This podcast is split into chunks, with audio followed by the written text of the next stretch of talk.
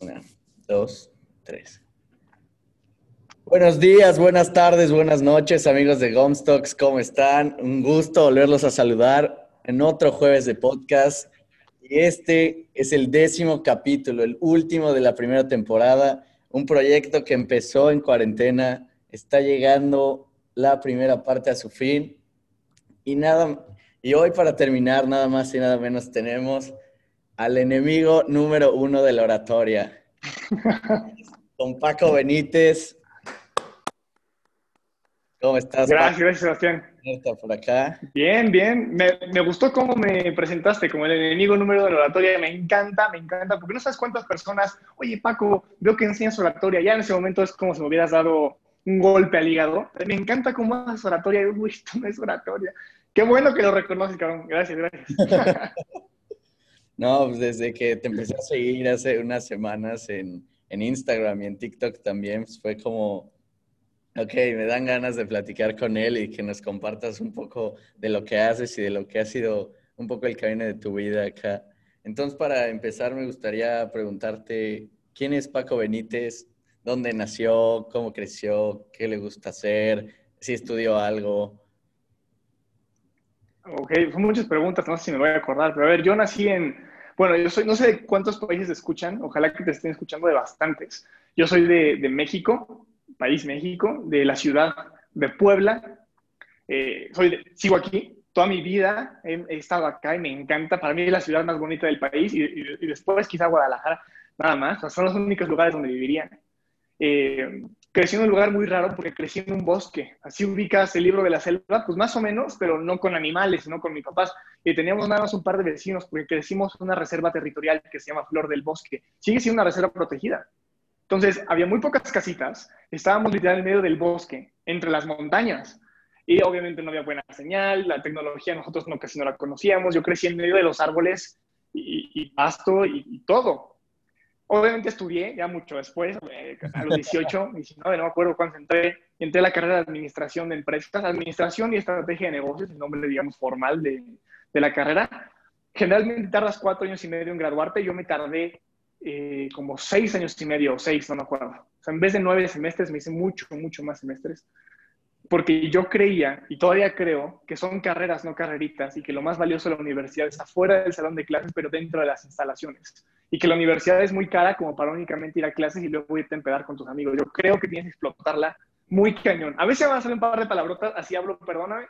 Espero que le guste a tu audiencia y si no, perdón, en este capítulo va a estar plagado, quizá un poquillo, de palabras rimbombantes. Me doy cuenta durante la carrera que nunca nos enseñaron a hablar en público y que es la habilidad más importante que tenemos que desarrollar. Porque si nos queremos comunicar, y tenemos que poner una cámara, tenemos que convivir con alguien más o tenemos que vendernos, nuestra voz es, con lo que lo vamos a hacer.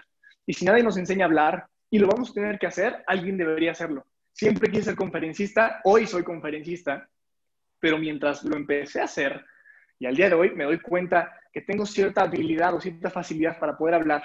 Lo volví en metodología y hoy me dedico a enseñarle a las personas. Además de yo soy conferencista, me dedico a enseñarles a hablar en público. Creo que todos tienen una historia que merece ser contada y si la tuya le puede cambiar la vida a alguien, es una grosería quedarte callado. A veces tenemos miedo de quedarnos callados, a veces tenemos miedo de levantar la voz, de qué es lo que van a decir, de que nos van a juzgar, de equivocarnos. Sí, pero si no lo hacemos, nos vamos a morir con el arrepentimiento. Creo que no se vale. Wow, no, definitivamente es algo, muchas cosas de las que acabas de decir yo también las comparto como que no, ah, bueno empezando lo de la carrera, que, que no, no hay prisa. O sea, todos en la vida estamos, cada quien va a su propio ritmo y si tú te tardas 12, o sea, 12 semestres en hacerlo por X o Y y alguien lo acaba más rápido, no, él, él va a su ritmo y tú vas a tu ritmo y no hay punto de para decirnos como, ah, esto se tiene que hacer porque ahí lo dice. No, cada quien vive la vida a su ritmo. Pues creo que sí, o sea, creo que estamos, quizá nuestros abuelos, quizá nuestros papás y por tanto ellos nos enseñaron a nosotros que salir antes es mejor. Pero la verdad es que depende. De, primero, ¿qué quieres hacer cuando salgas? Porque una vez quiero salir y pedir trabajo, órale, va. Pero salir más joven te hace mejor para el mercado, igual y no te hace tan, tan bueno, ¿eh? Igual y salir tan rápido hace que seas todavía inmaduro para poder entrar. Entonces, quizá en vez de que sea productivo para ti o sea bueno para ti, te sale contraproducente graduarte antes. La otra es, digamos, quiero emprender. Entonces, ¿para qué te apuras en graduarte? Mejor explota la universidad al 100 porque seguramente adentro puedes hacerlo. Y si no sale bien, puedes continuar y tener algo quizá relativamente seguro después. La otra es, me voy a quedar con la empresa familiar. No, pues ahí sí, ¿para qué estudias? O si tus papás están pidiendo nada más un título como requisito para quedarte con el imperio, pues bueno, si échale ganas, apúrate, y sal de volada porque no te interesa. Órale, hay que ver el contexto y las situaciones de cada quien, pero yo creo que en general salir rápido no te hace mejor. Al contrario, es peor salir rápido. Meter sobrecarga de materias haces que no puedas vivir en la universidad, vives las clases, la universidad es más que las clases. Meter clases en verano hace que no puedas distraerte, hace que no puedas experimentar otras cosas. ¿Cómo sabes qué es lo que te gusta si te la pasas haciendo exactamente lo mismo? Igual lo tuyo es comer gusanos de maguey, exóticos. ¿Cómo sabes que no va a ser lo tuyo? Pues experimentalo, comete uno. No manches, cabrón. Imagínate un videoblog de comparar los gusanos de maguey alrededor del mundo. No manches, inclusive alguien podría ser millonario con eso. Tú no sabes si esa persona eres tú. Sí, pero te la pasaste tragando libros toda la carrera para salir en tres años en vez de cuatro y medio y nunca supiste qué es lo que más te gustaba hacer. híjole, eso sí me da miedo, güey. Sí, igual también que eso, que solo están, o sea, se enfocan en nada más hacer una cosa y en su rutina y se les olvida como que se les olvida que hay más cosas en el mundo, que hay más cosas que probar, más cosas que hacer, más cosas que intentar. Entonces, seguramente muchos de los que me escuchan están diciendo, este güey ya empecé a otra vez con que tenemos otras cosas. No soy yo ahora el que también se los está diciendo. también Ah, pues coincidimos. ¿eh? sí. Y también un poco tu historia trae, trae algo con la mía, que yo también, eh, bueno, mis abuelos son de Puebla entonces igual conozco un poco ahí. Yo estoy estudiando administración de empresas y, y, yo también quiero ser conferencista.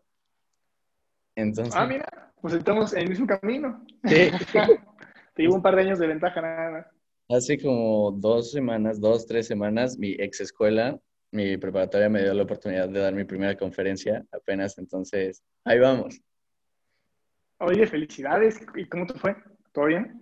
Bien, solo que las cosas normales de la primera vez. Yo me, yo me sentí muy acelerado al principio, pero al final creo que sí logré dar el mensaje que quería dar o intentar inspirar al menos a una persona de los que están allá que se fuera a estudiar a lo que quisiera estudiar, que no fuera por sus papás, por lo que dijeran su familia, sino fuera por lo que de verdad ellos querían hacer. Ok. O sea, una plática como más vocacional. Exacto. Ah, qué, qué, bueno, qué padre. Justo yo también empecé igual, ¿eh? Mi primera conferencia fue en la preparatoria en la que me gradué. Bien. Y fue muy parecida. No fue, no fue vocacional, pero muy parecido a la parte de, de la actitud y de las decisiones. Entonces, güey, qué padre. En unos años quizá, entonces yo te voy a entrevistar a ti. ¿Y qué querías? Ahorita eres conferencista, has dado una TED Talk. ¿Qué? Cuatro. Cuatro TED Talks. Muy buenas. Yo soy... sí. Qué fácil no es, ¿eh? No me bajes el numerito. No, yo una vez para un proyecto de la escuela intenté hacer una perra, muy perra. El formato y todo. Es difícil hablar poquito y es difícil además calificar en, pues en el sistema que tiene de calificación para poder acceder a ser speaker. Entonces, tiene su mérito. Bueno, ya que estamos aquí. Algún día seguramente lo vas a hacer. ¿Cómo ves hacer una bueno. Platícanos, ¿cómo, ¿cómo es eso?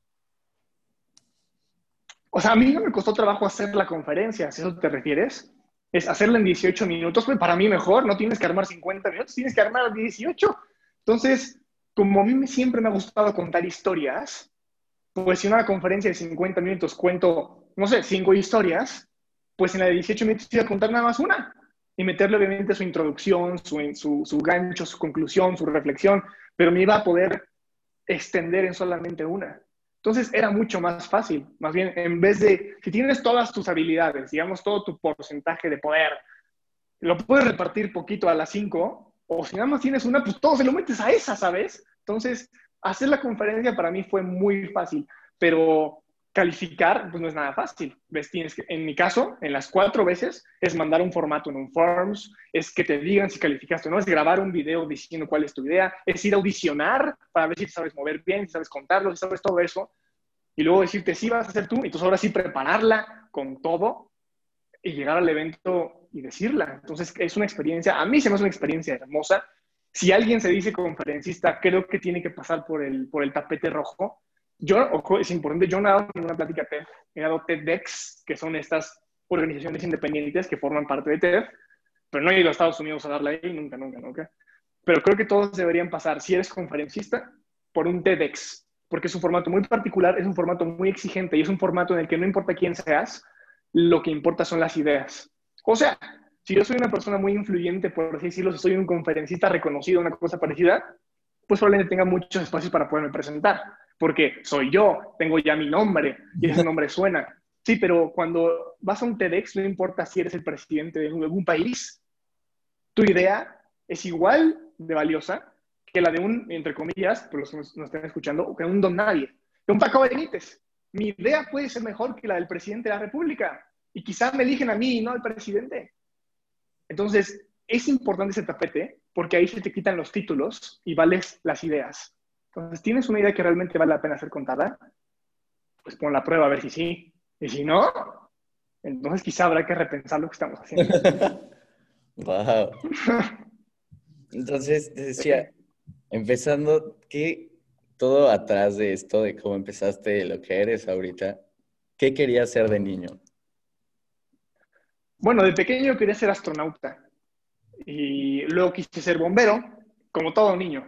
Pero cuando empecé a aterrizar los pies en el suelo, de verdad yo quería ser conferencista. O sea, cuando me gradué de la preparatoria yo quería ser conferencista. Yo sabía, lo que no sabía es de qué iba a hablar, pero sabía que quería dar conferencias. Pero y lo que le digo a muchísimas personas cuando me dicen, Paco, ¿qué estudiaste? Porque yo también quiero ser conferencista. Puedes estudiar lo que sea. Ser conferencista es un medio de comunicación. Una conferencia es un medio de comunicación, así como lo son los videos, así como son los podcasts, así como son la televisión, la radio. Eso es un medio de comunicación. Entonces, Paco, ¿qué estudio para poder hacer un podcast? Pues estudia lo que quieras. Nada más agarras un micrófono después y lo subes a Spotify, ya tienes tu podcast. No tienes que estudiar para. Más bien tienes que construir un mensaje que valga la pena ser comunicado. Y eso es en lo que muchísimas personas fallan, porque es que no sé de qué hablar, pues entonces no tienes por qué hablar. Si no sabes de qué hablar, no te pares a hablar, porque no vas a perder el tiempo. La chamba del conferencista es encontrar un mensaje que valga la pena ser contado, que realmente valga la pena quitarle 50 minutos a cada persona. Imagínate que son mil personas, ahí tienes 50 mil minutos perdidos. Es un chorro de tiempo que valga la pena que te escuchen, si no, por Dios, acabas de desperdiciar un chorro, un chorro de, de, horas productivas o de horas de ocio, pero de horas de cada quien. Entonces, me graduó sabiendo que quiero ser conferencista, empiezo a estudiar administración, yo no quería estudiar nada, por cierto, fue mi exnovia la que me obligó a estudiar. Empiezo a estudiar administración y en el camino de la administración me doy cuenta que, bueno, yo ya sabía que no quería ser administrador, y me doy cuenta que sí, cierto, yo no quiero ser administrador, pero empiezo a entender cómo funcionan los negocios. Eh, me animo a emprender algo junto con mis compañeros, fracasa durísimo el emprendimiento, nada más jugamos al emprendedor, nunca emprendimos en forma. Hay mucha, también está muy de moda, voy a ser emprendedor, soy emprendedor. Hay muchas más personas que dicen que son emprendedoras que los emprendimientos que realmente hay. de 10 personas que se dicen emprendedoras, una está realmente emprendedora, los demás nada más están jugando a ser emprendedores. Y muchos son freelancers, no es emprendimiento tampoco. Es una cosa diferente, quizá igual de válida, pero es diferente, no, no confundamos.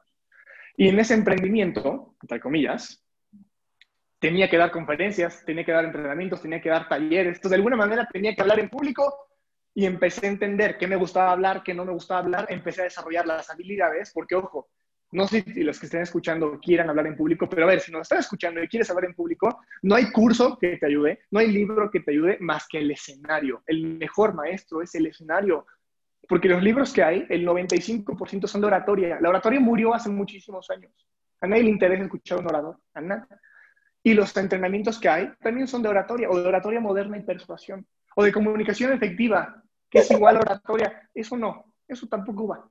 Muy cierto. Hablar en público es una cosa diferente, se llama public speaking, y es difícil de enseñar. Yo lo enseño, pero me costó trabajo, me costó años entender cómo funcionaba. El mejor maestro es el escenario. Entonces aprendí en el escenario cómo se hablaba, cómo se conectaba. Y por supuesto que estudié máster diplomados certificados de oratoria. Ahora tengo a reventar oratoria, oratoria moderna y persuasión, comunicación efectiva, comunicación eficaz. Ponle el nombre que tú quieras, siempre termina siendo lo mismo. Pues conozco eso suficiente como para saber que es una basura. Y entonces es que después de que el emprendimiento fracasa, yo ya traía ciertas habilidades para poder seguir en el camino de hablar en público. Y mientras hablo en público, me doy cuenta que es una habilidad que todo el mundo debería tener, que nunca nos enseñan, y es por eso que siento la responsabilidad de enseñar cómo hacerlo. Y por eso hago lo que hago. Wow. Qué, qué increíble que... Está bonito, ¿no? Está, está, muy padre. Y aún así, aunque no te gustaba la carrera, la, tú la acabaste, sí fue... No, es que no es que no me gustara la carrera. A mí me encantaba la carrera, güey. Lo que no quería era ser administrador. Y eso es algo bien interesante que casi tus papás nunca te lo van a decir, ni tampoco ningún orientador vocacional te lo va a decir. No tenemos por qué trabajar de lo que estamos estudiando. Esa es otra. no a fuerza. ¿Qué pasa si en el camino... A ver, ¿qué es lo que más te gusta hacer? ¿Quién sabe, cabrón? Pues apenas tengo cuántos años. ¿Cuántos años tienes? A ver, ¿has de tener, qué, 19? 18. 18, acabas de entrar a la carrera, tienes 18 años. ¿Cómo puedes saber qué diablos te gusta hacer si no has vivido? Yo tengo 26 y tampoco he terminado de vivir. Me faltan muchísimas cosas. Entonces, ya sé a los 17 años, porque a esa edad tomas la decisión, ¿no? Si no es que un poquito antes. A los 17 años, que no sé ni quién soy, ni cómo soy, ni por qué soy, ni qué me gusta, ni cómo me gusta, ni por qué me gusta, hoy, porque lo dice el mundo, tengo que decidir qué voy a hacer el, el resto de mi vida. Bueno, es el peor momento para decidir, cabrón. Si alguna vez has jugado videojuegos, seguramente te has dado cuenta de que cuando vas en el 17% del juego, no vas nada. Apenas desbloqueaste el doble salto. O sea, no has hecho nada, no te has enfrentado a ningún miniboss, no has hecho nada. Es como si el 17% te pusieran contra el boss más grande. Obviamente te va a hacer pedazos, pues todavía no sabes. Eso te lo enseñan como en el 50% quizá y dices, ah, no, pues ya la agarré muy bien la onda, soy un genio. Pues en la vida es igual. Todavía no sabemos. Entonces, yo sabía que me encantaba la carrera porque me gustaba esta parte de los negocios y porque me enamoraba de lo que iba a aprender, pero a mí no me interesaba administrar ninguna empresa. Yo todavía no sabía exactamente qué, o sea, quería ser conferencista, pero es una palabra muy grande. Exactamente cuál era mi pasión, todavía no la encontraba. Hoy puedo decir que ya la encontré, pero quizá en 10 años diga, no mames, está muy equivocado. Mi pasión es otra cosa, ¿sí? porque procuro experimentar otro tipo de situaciones para saber exactamente, pues para encontrarme. Entonces, yo recomiendo que si van a estudiar algo, que ojalá que sí, sea algo que realmente les gusta, pero que no se casen con la idea de que van a terminar haciendo eso, porque si no sabes cuánta frustración hay en eso. El problema de tomar la decisión de qué carrera estudiar tiene que ver con que te vas a casar con eso el resto de tu vida. Es que no me imagino de veterinario. No, pues igual y no, pero si te encanta conocer de la biología del animal, quizá en el camino, porque la carrera dura suficiente y sobre todo esa, de medicina, que duran un chorro, en el camino quizá te encuentres con algo que te llama más la atención, ¿por qué no te vas por ahí? Yo soy administrador y me gradué con todo, con todo, y tengo mis trofeos de todo, porque fui muy buen estudiante, pero no me dedico a nada de eso, porque encontré en el camino qué es lo que realmente me gustaba, y creo que de eso se trata, de recorrer el camino. La carrera es un medio para llegar a un fin. ¿Qué fin? ¿Quién sabe? Porque cuando tú te gradúes, güey, van a existir trabajos que hoy no existen. Entonces, ¿cómo puedes prepararte hoy para algo que todavía no existe? No tiene sentido. En el camino lo vas a encontrar. Entonces, que te apasione el proceso, entiende el proceso, disfruta el proceso y el resultado es tan variable que cada día puede cambiar. Espero que cuando cambie, porque lo va a hacer, agarres uno que te gusta mucho y lo intentes hacer. Y si no, pues de jodido tienes un título, güey, que te avala para poder pedir trabajo de administrador por ahí. pues sí. Ya, la, vida es tan rápida que no sabes, o sea, que en un momento así decías una llamada y pum, ya cambió algo en, y, no tuviste tiempo ni de reaccionar. Entonces, cuando yo llegué aquí a Boston, yo llegué, no, pues voy a, voy a estudiar, voy a seguir con marca ropa, pues voy a seguir con el podcast, le voy a seguir echando ganas. Pero ya que llegué acá, empecé como a conocer más personas, empezamos a crear proyectos y y son proyectos que tienen que ver más, o sea, no sé, con comida. Entonces, yo estamos todo el equipo estudiando administración. ¿Qué vamos a andar luego sabiendo de comida o cosas así? Entonces, nunca sabemos a dónde nos puede llevar la vida. No, no sabes. Y en el mejor de los casos, oye, pues quiero emprender algo de ropa, como dices. Pues conozco un poco de administración, pues me encargo quizá de la parte administrativa del emprendimiento, así como de otras cosas, de la parte de diseño, de la de producción, de la Quizá no eres el bueno para hacerlo, pero sí para andar supervisando, sí para andar viendo, sí para aportar. Eso va mucho más allá que la carrera que estudiaste. Y creo que así debería ser. Somos seres multidimensionales. No tenemos por qué casarnos con una sola cosa. Soy contador. ¿Cómo te imaginas al contador, cabrón? De lentes, bien peinado, con saco, corbata, con sus plumas acá y sus hojas acá. Pues no, güey, soy contador, pero también soy guitarrista. Y tengo, tengo una banda. Y también tengo una agencia de diseño. Pues, ¿Cómo te imaginas al contador? Pues ya como ser humano, no con el traje y la corbata. Sí, sí, sí. Eso ¿no? es lo que deberíamos hacer. Igual aquí, el, ah, justamente el primer capítulo del podcast fue con un analista deportivo, con Mauricio Pedrosa, y salió que es abogado. O sea, es abogado, Mira, nada más. es analista deportivo de ESPN. Entonces, como que no me cuadraban los caminos y ya en la historia explicó que pues, lo mismo, que pues, no sabes a dónde te puede llevar la vida y tu pasión muy, o sea, que luego está muy adentro, no la descubres hasta después. Sí, e igual y nunca la descubres, ¿no? Creo que la idea es morir en el intento y quizá eh, dicen por ahí que vivimos en un mundo de mentiras, o sea, nos creamos nuestras propias realidades para poder aguantar la realidad que, que vivimos. Entonces nos creamos nuestras propias verdades, nos creamos nuestra propia mentira. En el mejor de los casos te encuentras algo que crees que es tu pasión y te quedas con eso. Pues, qué mejor que te mueras engañado de ti mismo, ¿no? Y decir, yo hice lo que más me gustó, a pesar de que quizás no supieras, pues qué mejor que creer eso que sí, ¿no? Si tienes la oportunidad de experimentarlo, experimentalo hasta que te puedes engañar para poder creer que lo que haces es lo que más te gusta en la vida. Yo me estoy engañando hoy. Yo hoy decidí creerme la mentira de que lo que más me gusta es enseñar a hablar en público y hablar en público, porque no he experimentado todo lo que se puede experimentar. Pero del, del abanico de oportunidades, decidí elegir esta mejor mentira, que es esta. Y vivo muy feliz, cabrón. Bien. Y para ti, ¿qué sí, qué, tú qué buscas en Marcado? O sea, ¿cuál es tu propósito siendo conferencista? O sea, ¿a qué, hasta a qué punto quieres llegar? No sé, a inspirar, a que hagan algo, a enseñar, o ¿cuál es tu objetivo? Mm, Mi, mi objetivo como conferencista es que las personas que me escuchan aprendan lo que yo aprendí a las malas, pero que ellos lo aprendan a las buenas. Lo que cuento en mis conferencias es mi historia de vida, que habrá gente que diga, de hecho me pasó con mi suegra, güey. Al principio cuando empecé a andar con su hija, hace dos años, yo tenía, hoy tengo 26 y en ese momento tenía, no 24, tenía 23, justo a, punto de cumplir los 24. Y, y, mi novia le contaba pues, a mi suegra hoy lo que yo hacía, yo era conferencista y, y todo ese tipo de cosas. Y mi suegra no creía, güey. Y un día me sentó en la cocina y me sentó así con su hija, yo y la suegra. Y me dijo, Paco, eh, por lo que veo tienes muy impresionada a mi hija, pero a mí no me impresiona. O sea, ¿qué es lo que haces? Y yo, un look. Okay. Eh, yo soy conferencista, señora. Conferencista, pero ¿cuántos años tienes? 23, ¿sí? ¿Qué puedes tener tan valioso que contar a los 23? O sea, no has, no has vivido nada, no has experimentado nada. ¿Qué puedes tener que decir a los 23? O sea, eres muy joven como para andar contando cosas, ¿no? Le dije, pues señora, aunque usted no lo crea, así como en replay, aunque usted no lo crea, tengo una historia que merece ser contada. Y he, he pasado cosas, quizás no tantas como usted, pero suficientes como para querer contarlas. Y sé que a alguien le puede cambiar la vida esto. Y ahí la dejé, güey. Ya, me creyó o no, pues ya, ya, ya, hoy ya me creen, hoy ya ve todo lo que hago, todo en ese momento no. Pero es, va por ahí. Todos tienen una historia que merece ser contada. La mía, sea mucha experiencia, poca, es la suficiente como para que yo crea que eso que, digo es muy valioso. Y el feedback que recibo es justo así. Gente que todavía no ha pasado por eso, ojalá que nunca pase, pero si pasa, así se puede llevar. Y si no le pasan el mejor de los casos, valoren lo que tienen porque no saben cuándo se puede ir. Y es horrible porque una vez que lo pierdes, no se puede recuperar. Entonces les hablo desde el lado malo, desde el lado de que lo aprendí a las malas. Mi objetivo es eso, que lo aprendan a las buenas. Y cuando enseño a hablar en público, estos eh, trainings de public speaking, mi objetivo es que todos puedan alzar la voz, porque hablar en público te abre muchas oportunidades. Y a mí me hubiera abierto muchísimas oportunidades si hoy tuviera las, si, antes hubiera tenido las habilidades que hoy tengo. Y a mí no me gustaría que a las personas se les cerraran las puertas por no tener esa habilidad que es importantísima.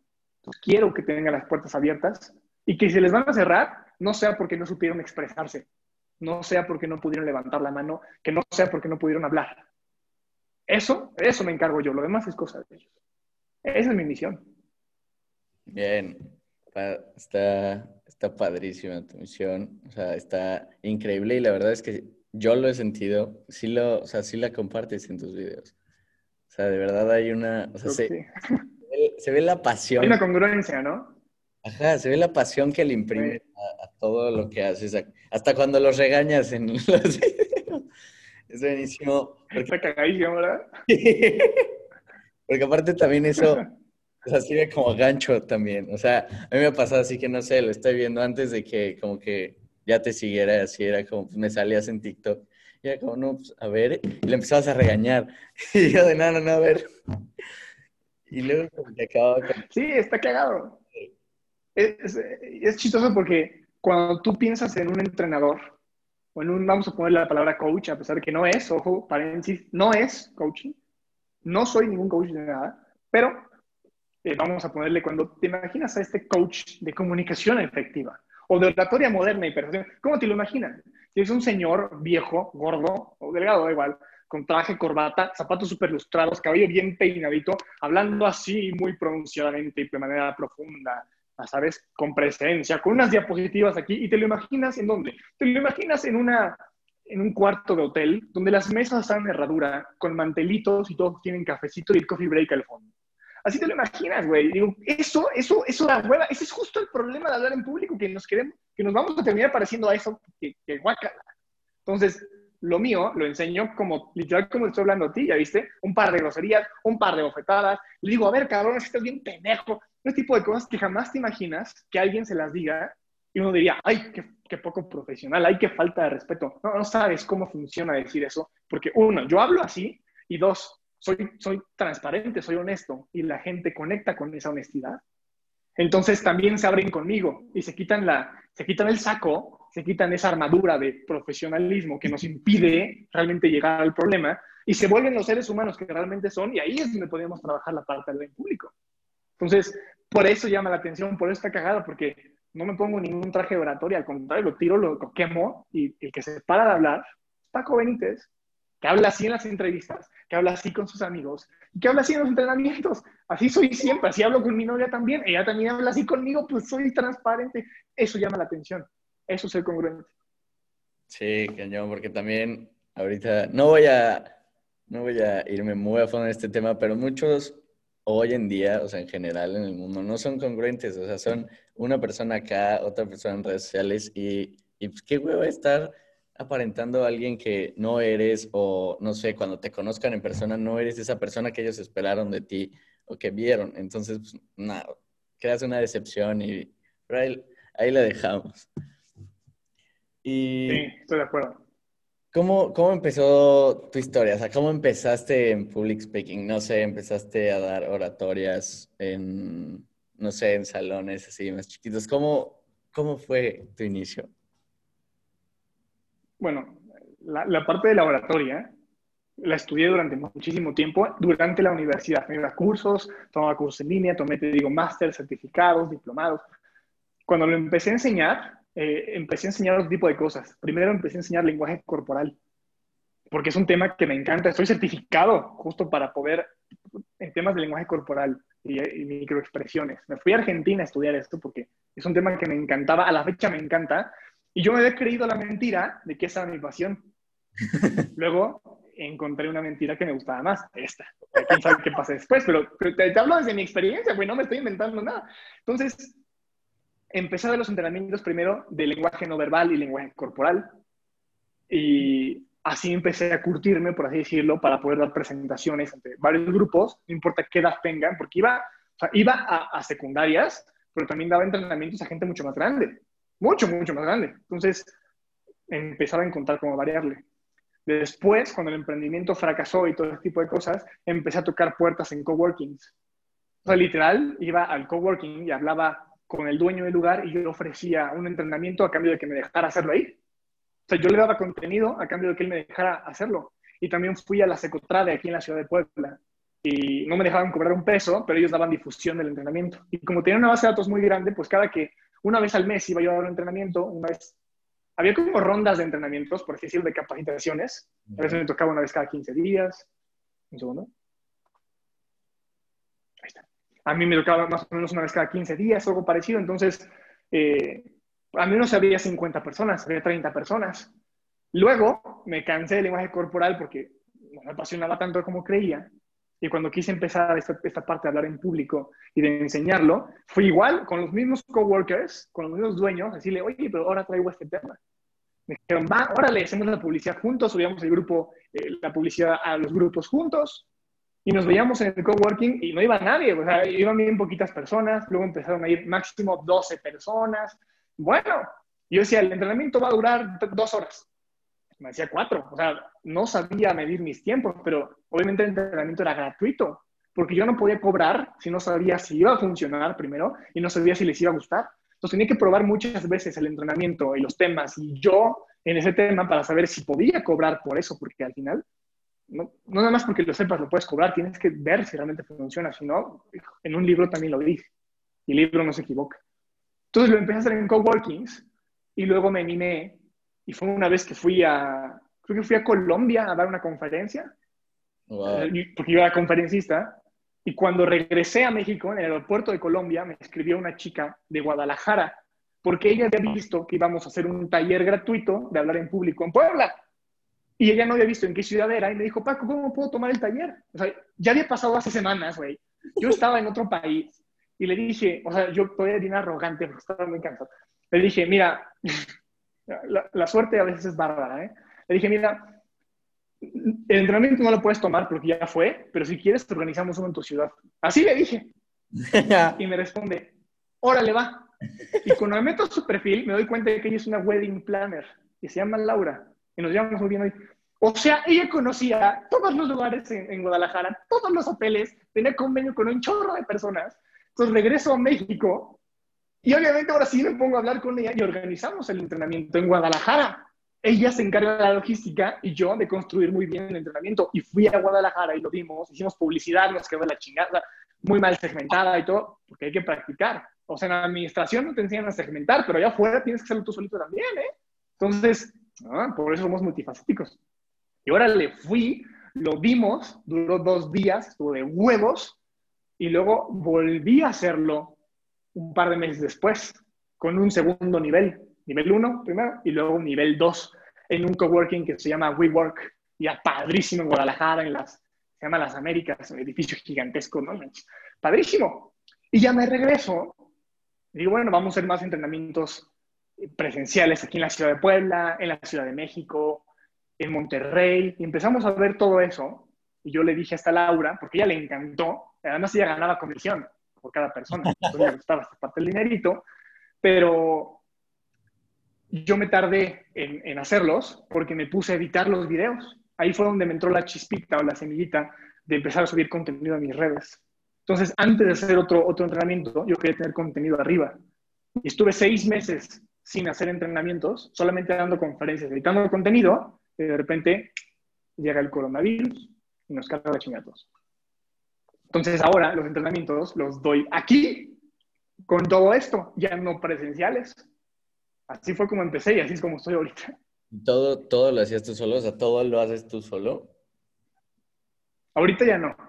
Ahorita, eh, hace, desde hace poquito hay una persona que me ayuda con la parte de la edición de los videos. O sea, yo se los corto para que yo identifique las ideas principales y él los edita para los formatos que tengo ya predefinidos. Hay un chico que me está ayudando con la parte de ads para tener awareness y presencia en redes sociales. Y nada más, en realidad hay nada más. Hay una chica que se va a incorporar después, pero hay nada más. Pero hace un mes, dos meses, lo hacía todo yo solito. ¿eh? O sea, era one man show.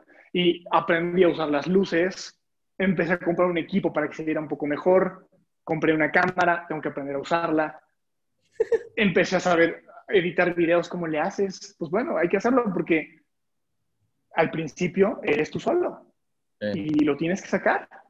Y no, no, puedo contratar a nadie, pues ni modo, lo voy a sacar medianamente bien, como pueda. Tampoco existe la perfección. Entonces, si yo esperaba que todo estuviera perfecto, pues nunca iba a sacarlo. Más bien, como yo creí que estaba bonito, órale, y mira, mis videos a veces tienen falta de fotografía. Los videos a veces se ve cortado y está mal. Pues sí, no, no puedo tener ese ojo de águila en todo, todavía. Dame chance y vas a ver que después, no, eso, eso va a estar impecable. Poco a poco. Sí. Sí, a mí me pasaba lo mismo con, justamente con el podcast. Pues ya, o sea, yo solo tenía como el objetivo de hacerlo, pero ya que, ya que había llegado acá fue como, no, o sea, necesitas mejorar las redes sociales. Entonces ya uno de mis cuates que hice aquí fue como, pues yo te ayudo. Entonces empecé a hacer unos pósters y, si te metes a la página de Gomstocks en Instagram se ve la diferencia de, se ve el antes y el después de, antes de que había solo trabajo y cuando lo hacía yo, cuando ya me empezaron a ayudar y ya se ve un, se ve escalable cómo ha ido trabajando. Es brutal el cambio, ¿no? Sí. Sí, sí, sí. Y es justo eso, fíjate, a mí me pasó cosas muy parecidas, pero a mí no me funcionó. O sea, había gente que me decía, Paco, te ayudo. Y yo estoy en contra del te ayudo, súper en contra del te ayudo. Porque ese te ayudo es, en mis tiempos libres, pues te echo poco la mano. Pero creo que quizá mi caso fue muy desafortunado y ojalá la mayoría de los casos sean como el tuyo. En mi experiencia, todas las personas que me han ayudado me han terminado quedando mal. Porque tampoco les puedo exigir nada si no les estoy dando nada. O sea, oye, necesito los videos ya. No, pues es que me está ayudando, no lo estoy contratando, me está ayudando. Bueno, contrátalo. Sí, pero todavía no tengo el dinero como para poder contratar a alguien, por eso lo hacía todo yo. Entonces, primero sí, rendir un poquito de ayuda y cuando tuve la mínima solvencia para poder contratar a alguien más, ahí es, no, Paco, no, no me pagues como crees, yo te ayudo. No, nada, cabrón. Porque cuando hay dinero de por medio, hay compromiso de por medio. Hay una exigencia de por medio y hay resultados de por medio. O sea, no me puedes quedar mal porque te estoy pagando por eso, literal. Entonces, gracias por la ayuda y la ayuda sirve de motivación y siempre la voy a aceptar, pero tiene que haber dinero de por medio. Si no, a través de favores, a través de yo te echo la mano, no jala. Sí, sí, sí, no. Y ya entrando al, a la parte estelar del podcast, a lo que hace Gomstocks. No manches, ya queda un poquito tiempo, bueno, vamos a darle velocidad. ¿Cuál ha sido la prueba más dura de tu vida? En términos profesionales, no sé, algo, alguna vez que hayas decidido o estado muy cerca de tirar la toalla. No, afortunadamente nunca he estado cerca de tirar la toalla. O sea, en este tema de dar conferencias y dar entrenamientos, Nunca. No siempre me han salido bien, ¿eh? Eso sí. Pero me he creído la mentira de que esto es lo que más me gusta hacer. Y afortunadamente, y yo creo que soy una persona muy privilegiada, siempre he tenido el apoyo de mi familia. Entonces yo sé que si algo sale mal, puedo regresarme a casa de mi papá. ¿eh? Afortunadamente nunca ha pasado, pero si la cajeteo, tengo dónde llegar. No lo pierdo todo. Entonces tengo, digamos, la posibilidad de poderlo arriesgar todo, de comillas, porque si lo pierdo, en realidad no pierdo todo. Entonces, cada que recibo un no, pues digamos que ese no no va a quitar que comer. Ese no no era la despensa esta semana. Tengo ese, ese privilegio y sé que soy muy, muy privilegiado por eso. Entonces, sí he recibido, por supuesto, muchas negativas, sí he recibido eh, críticas muy fuertes, pero afortunadamente no tengo todo en el tablero. Si estuviéramos jugando póker, siempre hay un cuate que tiene unas fichitas que dice, güey, tú juegas con lo que quieras, pero estas fichas no se tocan. Porque cualquier cosa con esto nos regresamos. pues puedo apostarlo todo. Entonces, va por ahí. Eh, alguna vez quise dar una conferencia en uno de los mejores eventos de la ciudad de Puebla y fui con el, con el socio que decidía quién eran los conferencistas y cuando le pedí ser conferencista, le dije, yo la doy gratis, no te preocupes, solamente 15 minutos. Fíjate quién soy, o sea, ve mis pláticas TED. es un logro dar eso, ¿no? Y me volteó a ver y me dijo, no mereces mi tiempo, no voy a ver tu plática. ¿Sabes cuántos chavitos me piden lo mismo? No va a pasar. O sea, esa pared, pero te digo, ese congreso no me iba a dar de comer. Me da de comer otras cosas. Entonces, son oportunidades a las que quiero acceder, pero es de aquí para arriba, no aquí para abajo. Entonces, entrenamientos que no se me arman, conferencias. Hace poco, por ejemplo, di una conferencia en el Inc. Monterrey, ¿sabes? El festival de emprendimiento más importante de América Latina es el eslogan, ¿no? Muy padre, muy bueno, me hacen la publicidad, estoy emocionadísimo, lo subo a mis historias y todo. Obviamente, pues tienes que pagar por el acceso a todo el festival, ¿no? Y cuando voy a dar la conferencia, que era una presentación nada más de 20 minutos, que se llamaban estos Meet, Meet Rooms, una cosa parecida. O sea, quien quisiera se podía conectar, si no, no pasaba nada se conectaron cuatro personas, güey. O sea, yo me imaginaba 200, porque era el Link Monterrey, güey. Y mi ego estaba altísimo, decir, güey, estoy en uno de los mejores eventos. Y sí estuve, pero se conectaron cuatro personas. O sea, cuando vi cuando se conectaron, cuando vi la persona que me presentó, una chava que, güey, no, o sea, se ve que acababa de poner la cámara, no sabía exactamente ni quién era, no sabía pronunciar mi semblanza, estaba como improvisando ahí sobre la marcha, también pobre, se ve que le dijeron, órale, vas, y no sabía ni qué hacer, no supo cómo cerrar, yo fui el que tuve que decir, bueno, ya voy a empezar porque ella nomás no, no me daba chance. Y también tuve que decir, bueno, a ver, preguntas y respuestas porque ella nomás no pasaba esa parte. todo mal, pero aún así era el link. Y yo esperaba que fuera un éxito, güey. Puse la cámara, grabé todo, pues decir, no mames, para que la gente ahorita pues se vea como está contenta y demás. Ni pusieron su cámara, cabrón. O sea, fue una decepción brutal. Y terminé la conferencia, apagué la cámara y me senté así y dije, madre, o sea, tantas expectativas, tanto puse en ese, lugar para que no valiera la pena, pues nada, igual y sí valió la pena, habrá valido la pena para esas cuatro personas. Yo esperaba algo muchísimo más, pero no es para decir, no, no vuelvo a participar, no, pues no, más bien es seguir creciendo y ojalá que la próxima, en vez de que me den un mid-room, que se llama Meetups, se me acuerdo, Meetups, y se me una conferencia magistral. En unos años, ¿eh? en unos cinco años, diez años, todavía no, pero sí me da para abajo, pero nada suficiente como para rendirme. Bien. Bien, muchas gracias por compartir alguna de, no sé, algún, alguna vez que haya pasado eso, porque también todo camino al éxito no es perfecto, nunca es perfecto. Entonces, que la gente se dé cuenta de que cuestan las cosas grandes, de verdad, cuestan y duelen. Y como ahorita a ti te dolió esto, a cualquiera de otras, eh, otras que también quieren estar quieren ser conferencistas les pudo, les pudo haber pasado, digan como no, me trabé o nadie se conectó, no me quieren, no me dijeron que no, no sé. Se den cuenta que pasa, le pasa hasta a los mejores. ¿O les le pasa a los mejores y le pasa a los peores. Eh, fíjate, cada que hago un live, me da miedo que nadie se conecte. a pesar de que tenemos una comunidad armada, cada que, todos los domingos que enciendo la camarita y pongo live, me da miedo que nadie se conecte, güey. Porque puede pasar. Y si nadie se conectara, obviamente me daría para abajo, ya, pues, ¿qué estoy haciendo, no? Aún así tendré live porque se guarda. Y quizá nadie se conectó en ese momento, no significa que no lo puedan escuchar después. Que si nadie me escucha después, pues bueno, tengo algo que trabajar en, la comunidad y en la presencia. Aún así no es suficiente para que me rinda. Creo que tampoco me, me he topado con una piedra tan grande y que me aplaste tan fuerte que me haga dudar de lo que estoy haciendo. Quizás he sido muy afortunado en que mi camino Obviamente no ha sido llano, sí ha tenido baches, pero quizás ha tenido zanjas y barrancas, como la historia de muchas otras personas. Creo que he sido muy afortunado. Y si sí ha tenido zanjas y barrancas, no han sido suficientemente profundas como para que me haya impresionado. Quizá a otras personas les impresiona, a mí quizá todavía no. Y quizá eso es una fortaleza. No ya me encontraré con una barranca, el cañón del sumidero y diré, cabrón, ya no, mejor ya no. Quizá después, ahorita no. Bien. Y ya se nos está empezando a acabar el tiempo, entonces para tener tiempo del final, una última pregunta. ¿Cuál es el sueño que algún día quieres lograr? Uy, no sé. Tengo bastantes. Por ejemplo, tengo un sueño de tener una casita en una loma, en un lugar que se llama Aras del Bosque que también es una reserva territorial, y me gustaría que la casa fuera de vidrio, güey. O sea, la parte de adelante, todo, todo un vital para poder ver el amanecer. Ah, ah, como yo crecí ahí, en el bosque, pues regresar ahí, ah, me encantaría. Y construirla yo. Esa es una. Otra, me encantaría poder tener la comunidad, de formar la comunidad más grande de speakers de América Latina. Estoy en el proceso de hacer eso, de gente que quiera aprender a hablar en público se ha reconocido igual como el conferencista más influyente en tema de public speaking. ¡Wow! Eso también me encantaría. Eso es un, digamos, un título. Más bien, tengo que tener la claridad de las metas y de los pasos para poder llegar ahí. ¿Cuál? Construir una buena comunidad en redes sociales. Luego, tener presencia en distintos estados de la República, en distintos países. Construir comunidades en cada uno de esos países. ¿Sabes? Volverme ese punto de referencia y para poderlo hacer tengo que entregar muchísimo. mi tarea ahorita, y de hecho justo atrás ahí hay un pizarrón que, me acaba de llegar.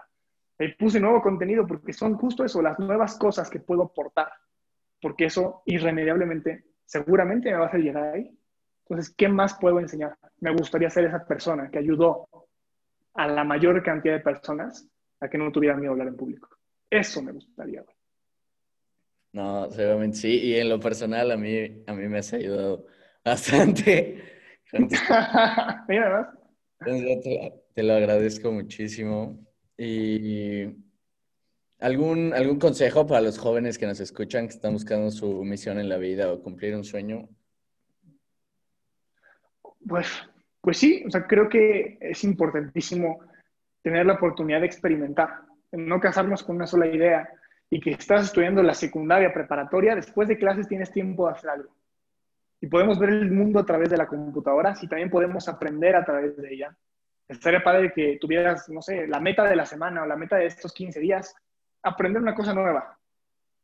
Y los siguientes 15 días otra cosa nueva y otra cosa nueva. Una vez aprendes algo que te encanta, ¿eh? Y resulta que eso fue lo que más te gustó. si tienes la oportunidad de experimentar más cosas de las que tu entorno inmediato te permite, seguramente tienes más probabilidades de encontrar qué es lo que realmente te gusta. Y la decisión de qué carrera estudiar no es tan complicada. Y si estás estudiando la carrera, pues no te cases con la idea de que voy a dedicarme para siempre a lo que voy a graduarme, porque no es cierto. No sabes las vueltas que da la vida y afortunadamente da vueltas. Si no, qué aburrida sería. Y si ya terminaste de graduar estás emprendiendo lo que sea que se vale, aguas, porque ese camino sí es complicado. Yo no soy un emprendedor exitoso. Todos mis emprendimientos han fracasado. Soy pésimo emprendiendo. Y creo que el emprendimiento no es para todos. Así que estamos bombardeados en un mundo en el que nos dice emprende, emprende y levántate a las 4 de la mañana, desayúnate 25 libros y 553 almendras, duérmete a las 8 de la noche para rendir un chorro, haz ejercicio 10 de salir. O sea, nos saturan de ser como súper productivos cuando no tiene por qué ser así. Si crees que el emprendimiento no es para ti, no tienes por qué emprender, no le tienes que demostrar nada a nadie. A la única persona que le tienes que rendir cuentas es a ti. Y si te hace feliz ir a trabajar a algún lugar, que yo también trabajé en algún lugar durante mucho tiempo y me hacía muy feliz ir, pues dale, cabrón, que si la vida es para eso. Y si no, entonces experimentale hasta que te salga y sé suficientemente inteligente para saber en qué momento dejarlo de intentar. Porque no tenemos por qué seguir intentando lo que evidentemente nos está lastimando. Eso sería. Muchísimas gracias. Sí, tienes razón también antes de, pasar a la última sección rápida, que sí, nos han, nos han vendido mucho el, como el tren del mame del emprendedor, o sea, que vas, le chingas y tú no, porque tienes que hacer esto y no, tú tienes que crecer tus propias cosas, pero hay gente que le gusta trabajar para alguien más, que le digan qué tienen que hacer y está bien, o sea, no es para todos, comparto lo que tú dices y que igual que cada quien haga literal que solo se rindan cuentas ellos mismos. Exactamente, es muy sano, te la vas a llevar más tranquila y más feliz. Y al final, no todos queremos esa vida de millonario con el puro y con el fajo dinero y el yate. Yo no quiero esa vida.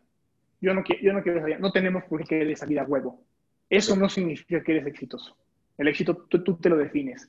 Procura entender cuál es tu propia definición. Quizá es pasar más tiempo con tus hijos.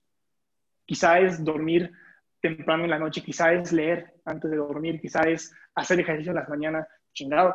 Pues va para eso. No todos queremos un puro, el fajo de dinero, la supermodelo y el yate. Yo no lo quiero. Tú decides qué quieres. Correcto.